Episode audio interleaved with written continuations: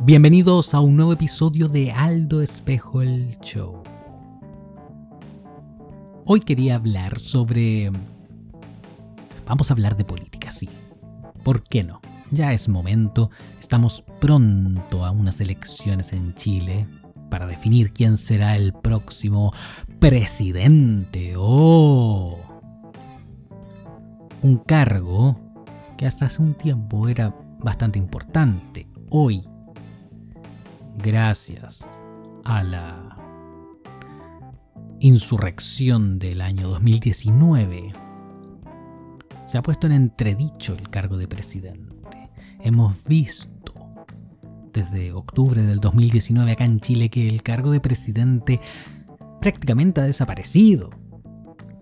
Hay un presidente en este momento ejerciendo pero si ustedes me preguntan y si ustedes usan la razón para observar los hechos, se darán cuenta que este señor que está en la moneda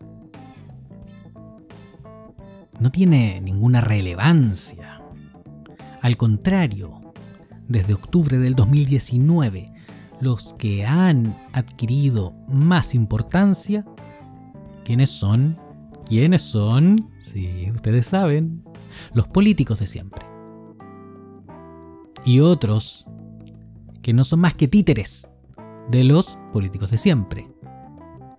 Porque de alguna manera han hecho algunos cambios para que uno piense que, ah, bueno, ahora va a haber más libertad, van a haber más alternativas, va a haber más variación. Oigan, en la República de Weimar, que le llaman, a ese periodo antes de que Hitler ascendiera al poder, habían no sé cuántos partidos políticos, cientos, un montón de alternativas.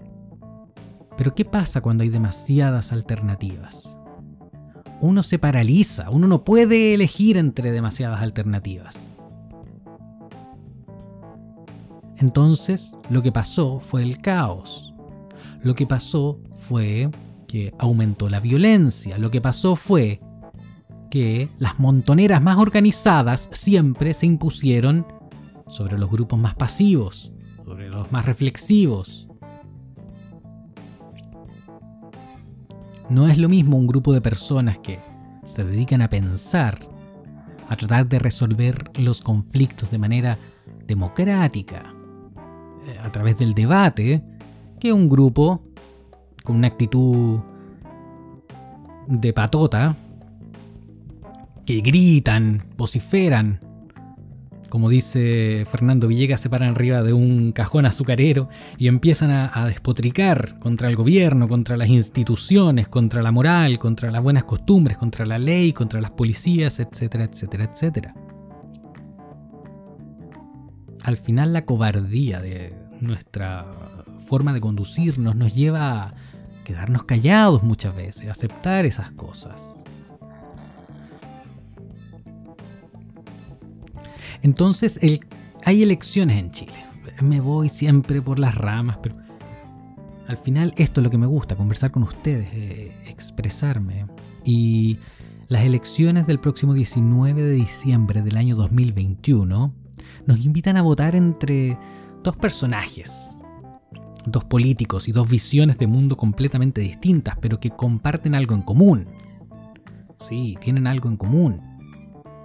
Pero ¿cómo van a tener algo en común? Sí, ambas visiones de mundo tienen algo que yo podría llamar un, un trastorno, un trastorno mental. Sí. sí, yo creo que es así. Creo que el progresismo, eso que llaman progresismo, que es como un sinónimo para todo lo que es la izquierda, y el conservadurismo, la salvedad ahí entre lo que es la derecha en general, la derecha, como dice Villegas, pero la derecha y los conservadores, que probablemente son la parte más poderosa dentro de la derecha. Ustedes me van a decir, pero eh, no todos los empresarios están metidos ahí. Sí, pero vamos a dejar el tema a los empresarios, del empresariado eh, y la élite que son cosas distintas, en otro, para otro capítulo. Vamos a centrarnos en las ideas conservadoras y progresistas. Las ideas progresistas, ya les dije que es como un, una amalgama de cosas que se asocia con la izquierda, pero no toda la izquierda, por supuesto. Una visión del mundo en la que de alguna manera ya lo he conversado en otras ocasiones, en especial en el capítulo de Péndulo en el que hablo del hombre rebelde, tiene una contradicción metafísica, un conflicto con el mundo como es, las cosas como son. Como decía el otro día esta señora, la periodista ultra desagradable de CNN, la eh, Rincón, no recuerdo su nombre ahora, Mónica, puede ser, o Jimena, una de las dos, una es política y la otra es periodista. O sea, ya imagínense. Bueno, pero esta señora Rincón, que tiene una visión política más que clara, pues eh, tiene un sesgo terrible, está entrevistando a alguien y le dice, oye, eh, pero para mí la pobreza es un asunto moral.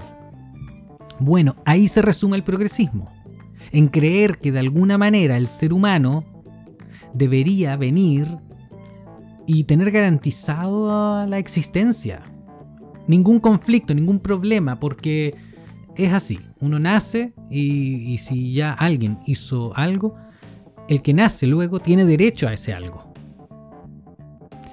Es un tema bastante largo ese para analizar, pero si uno se pone a pensar, ah, uno no eligió nacer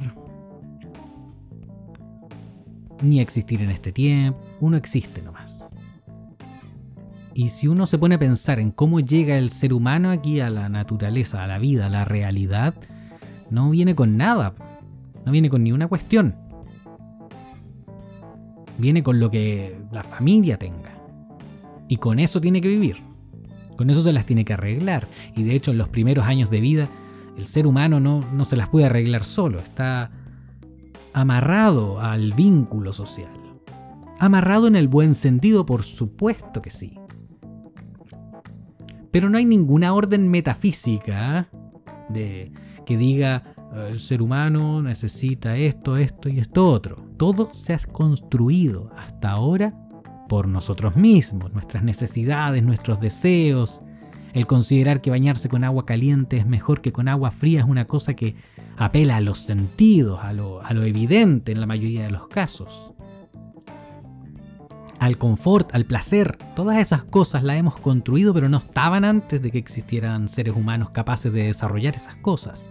Entonces el progresismo tiene esta idea de que hay que forzar la historia, de que hay que forzar los cambios de la naturaleza, de que hay que combatir el cambio climático, combatir siempre en conflicto, acabar con los de siempre, los poderosos, con las élites, luchar, luchar. Bueno, los conservadores, por otro lado, tienen, eh, sufren yo creo que del mismo problema metafísico, epistemológico, en que consideran que hemos alcanzado un nivel de perfección y que ya no hay nada que hacer, y que todas las contradicciones se van a ir resolviendo en la medida en que aceptemos sus dogmas.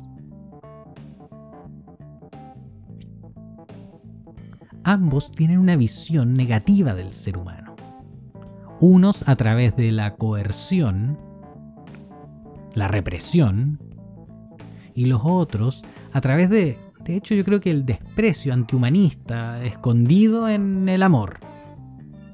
En un discurso de amor, por supuesto, porque no puede haber amor en, lo abstracto, ¿no? las instituciones no, ni las ideas, ni nada de eso tiene amor. El amor es una cosa concreta entre seres humanos entre individuos.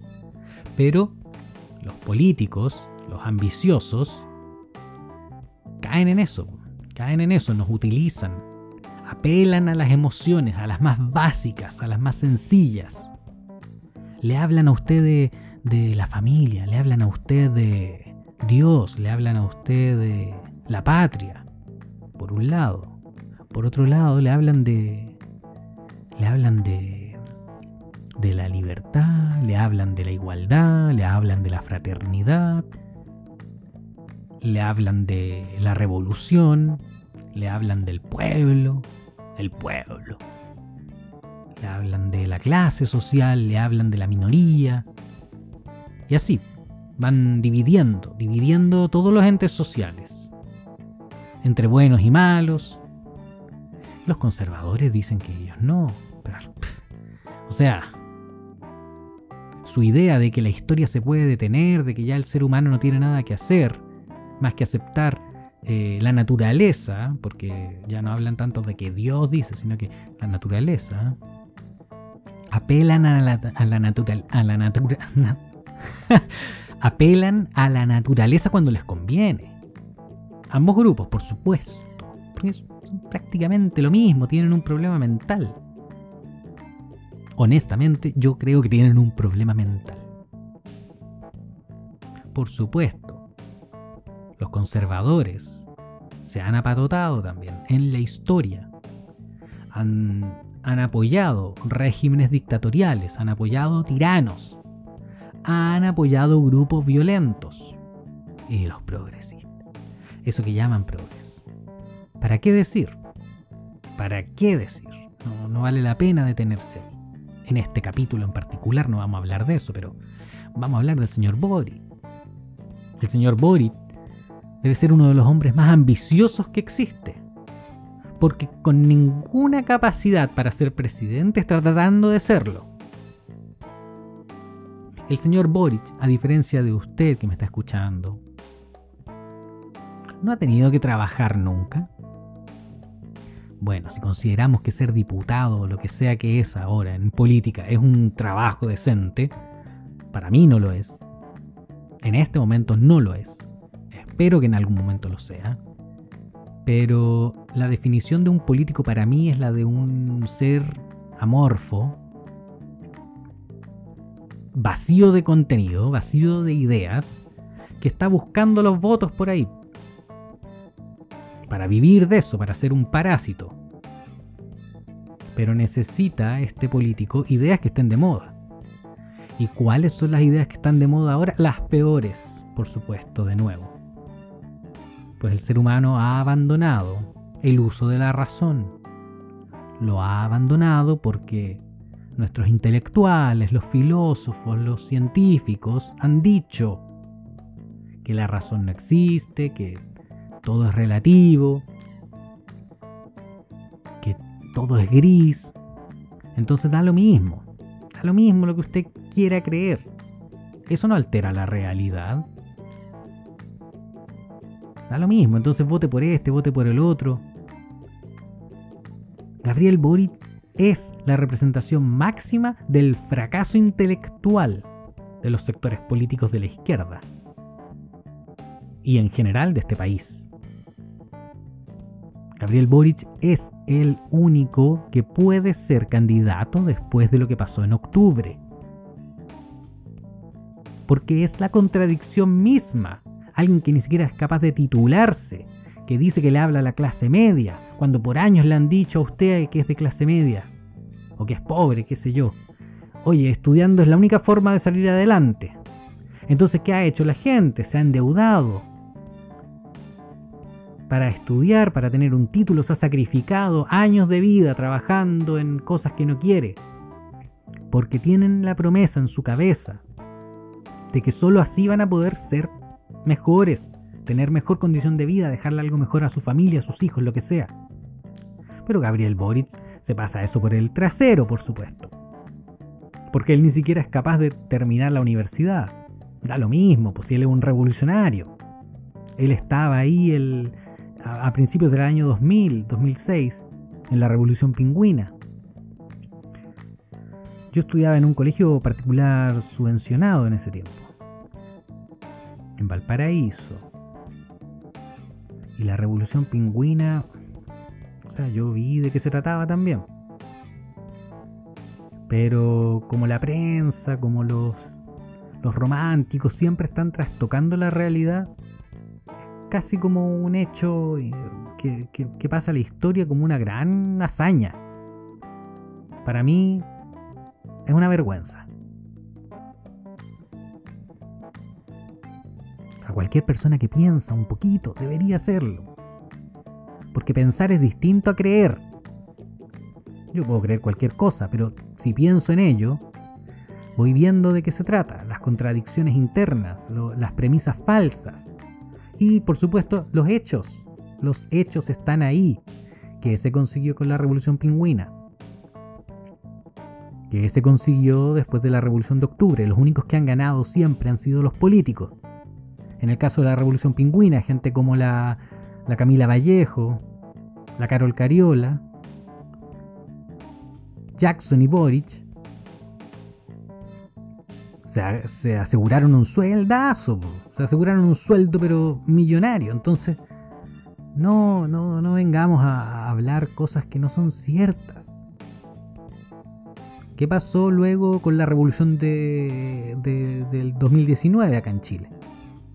Tenemos otro parlamento con no sé cuántos representantes políticos de distintas etnias, minorías y todo muy bonito. Al final eso no representa a nadie. Y esa constitución que están escribiendo, no han escrito una línea y yo creo que da lo mismo porque se sabe ya, esto no lo, no lo digo yo solamente, distintos comentaristas lo dicen. La constitución ya está escrita, gente como Fernando Atria ya la tenía escrita, la tiene escrita hace rato, porque ellos ya saben el modelo que quieren, que es destruir este modelo. Cuando digo modelo me refiero al modelo eh, sociopolítico económico. Mayor control a la propiedad, mayor poder estatal, un parlamento más fuerte, que no es lo mismo que un presidente más fuerte, al contrario, la figura del presidente no les conviene. Les conviene esto del parlamentarismo una vez más. Pero veamos la historia. Oye, si cuando salen a la calle a, decir, oh, no saquen las clases de historia, o ponen en Facebook, en Twitter, quieren reducir las horas de historia, quieren eliminar filosofía, ya, y ¿qué importa? Si nadie está pensando. Y nadie estudia la historia para decir, ah, mira, esto se está repitiendo. O como diría Borges, está rimando. Riman estos eventos. Chile ya ha visto estos procesos insurreccionales, el resto del mundo civilizado también, y el no tan civilizado por supuesto que también lo ve. Estas patotas tratando de hacerse del poder como sea, con mentiras. Pero ya, eh, bueno, Boric es lo, es lo, último, lo más mediocre que ha salido en política, el más joven tratando de ser presidente, sin un título, sin haber trabajado, sin haber en realidad pasado ni un nada. porque sí nomás. Por lo menos si uno ve a los anteriores, algo habían hecho. Habían tenido carreras. muy ayudados probablemente por su, su, familia, su ascendencia, la, fortuna que les ha tocado. Pero lo hicieron ellos, no lo hizo nadie más. Boris está puesto ahí porque un grupo de gente quiso que estuviera ahí. Boric, Gabriel Boric, puede ser el próximo presidente de este país. Entonces, ¿qué hace la derecha? Como hace siempre. En especial los conservadores lo tratan de ridiculizar. No se lo toman en serio. Dicen que no tiene las capacidades y se ríen cada vez que se equivoca, que si dice que no sabe leer o, que no alcanza a leer los papeles, que si le soplan por el... Oigan, eso da lo mismo, nunca ha funcionado, nunca ha funcionado. Cuando en Estados Unidos Joe Biden se candidateó, pero uff, todo el rato le, decían los medios de derecha que no tenía las capacidades, que se quedaba dormido, que esto y lo otro, que ya es una planta, lo comparan con una planta decorativa. Puede ser cierto, pero ¿qué sacan con decir eso? ¿Qué saco yo con hablar estas cosas?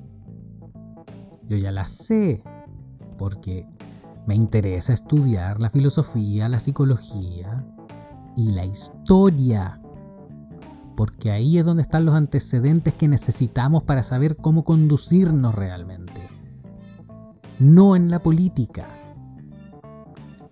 José Antonio Cast no es ni de cerca una alternativa real y seria para el proceso insurreccional que estamos viviendo.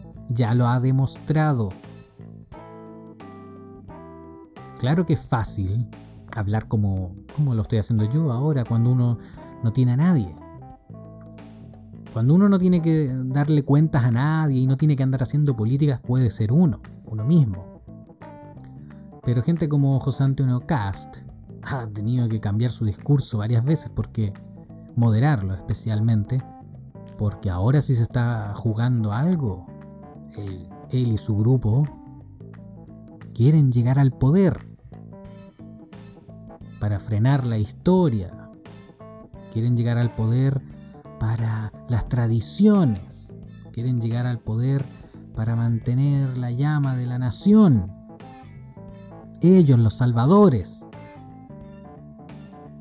Los que nunca hicieron nada, los que cada vez que pueden reprimen las libertades individuales.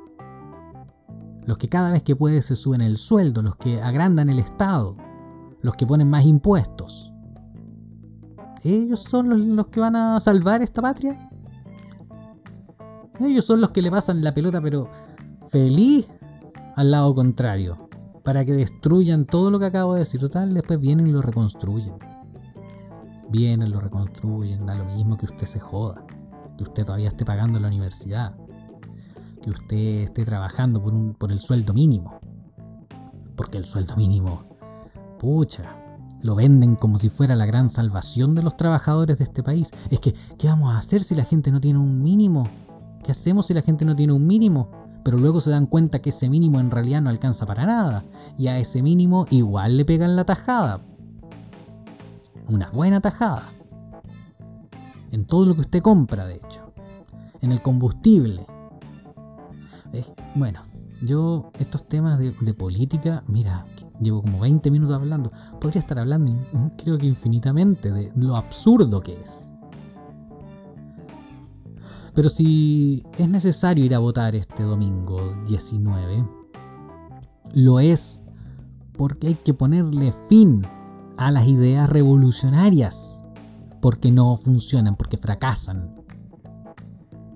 Así que usted piense muy bien por quién va a votar. Y vote, por favor. Yo antes era totalmente contrario a ir a votar pero ahora creo que es la forma en que podemos salir adelante en uno de los mundos, en este mundo que nos tocó vivir, no hay otro. No estamos en un mundo donde hay una monarquía, aunque algunos quieran volver a eso, no estamos en un mundo en que haya un, un, un partido único, aunque hayan algunos que quieren eso, una dictadura del proletariado lo que sea, una república bolivariana, no, no estamos en eso ya. Así que tenemos que ir a votar. Puede que sea la última vez en que signifique algo, sobre todo para el cargo de presidente. Vamos a ver qué es lo que pasa con, con eso.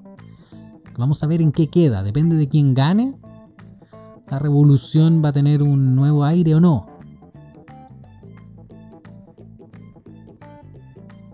Así que eso era algo que quería comentarles el día de hoy. Por favor, quieren decirme algo, yo no tengo ningún problema en escucharlos, en leerlos, en leer sus comentarios aquí mismo. Vamos, conversemos, hablemos de cosas, discutamos ideas. A mí la política me interesa discutirla. Así como les gusta a los a los que están bien metidos en el tema político, siempre estar denostando al, adversario, ¿por qué no discutimos mejor ideas de manera propositiva? a través de la filosofía y de la evidencia histórica. Eso era todo. Eso es todo por hoy. Hasta la próxima. No olviden ingresar a www.aldoespejo.com para enterarse de estas y otras novedades. Recuerden que en mi blog escribo largamente sobre psicología, filosofía y política. Así que si quieren saber más de estos temas, por favor entren ahí. Buenas tardes.